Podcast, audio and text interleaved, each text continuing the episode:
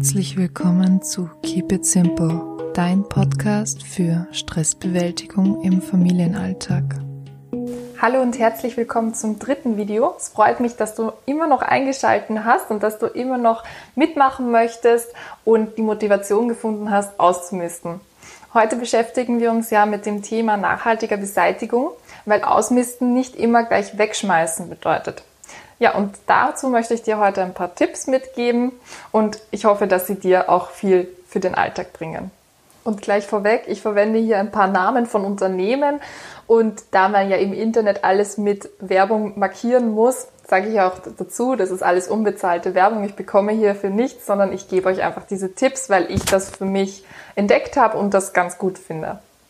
Mein erster Tipp an dich ist, dass du Kleidercontainer so wenig wie möglich benutzt. Ich weiß, die sind sehr praktisch. Ich habe sie in der Vergangenheit auch sehr oft verwendet. Wenn du sie verwendest, dann schau lieber vorher nach, für was diese Spenden verwendet werden. Also ich habe dann auch die Erfahrung gemacht, dass ich den Verwendungszweck eigentlich nicht so toll fand und dass das nicht meinen Vorstellungen ähm, entsprochen hat und dass dann diese Spenden an ganz ähm, andere Sachen gegangen sind, als was ich eigentlich im Vorhinein gedacht habe.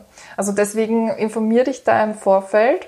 Und der große Nachteil ist natürlich auch, dass diese Kleidercontainer in Entwicklungsländern oft die regionale Textilindustrie komplett zerstören und beeinträchtigen. Und deswegen würde ich dir davon echt abraten, wenn es irgendwie möglich ist. Was du stattdessen machen kannst, ist, dass du deine Kleidung zum Beispiel zu Kleiderkammern von der Caritas bringst die nehmen immer Kleidung auf und die sind immer dankbar dafür. Und es gibt auch wirklich ganz, ganz viele Stellen, wo du es hinbringen kannst. Mein zweiter Tipp an dich ist, dass du dich über regionale Projekte informierst. Da kann ich dir aus Wien eine Empfehlung geben, und zwar das wäre der MA48er Tandler. Das ist ein Projekt, wo bei den äh, Müllplätzen, bei den offiziellen Müllplätzen, alte Sachen gesammelt werden, die noch gut sind und die auch noch weiter verwendet werden können. Und die kommen dann in einen Second-Hand-Shop, wo sie verkauft werden. Und die ganzen Einnahmen gehen dann an Projekte wie Frauenhäuser, Obdachlosenheime und so weiter und so fort. Wenn du jetzt nicht weißt, wie du solche regionalen Projekte findest, kein Problem, ich habe da eine Website für dich mitgebracht und zwar ist das wohindamit.org. Und da findest du regionale Abgabestellen in deiner Umgebung. Also du gibst einfach deinen Wohnort ein und dann wird dir angezeigt, was in deiner Nähe ist.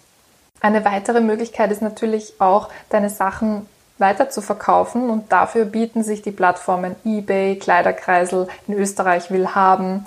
Die bieten sich dafür an.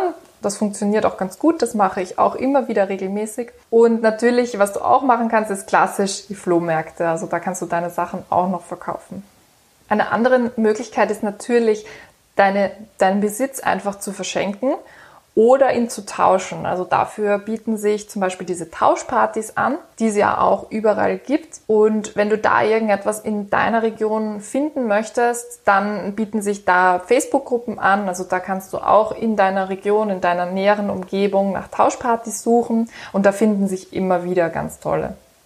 Ich hoffe, du konntest wieder einiges mitnehmen und im nächsten und letzten Video geht es dann um das digitale Ausmisten.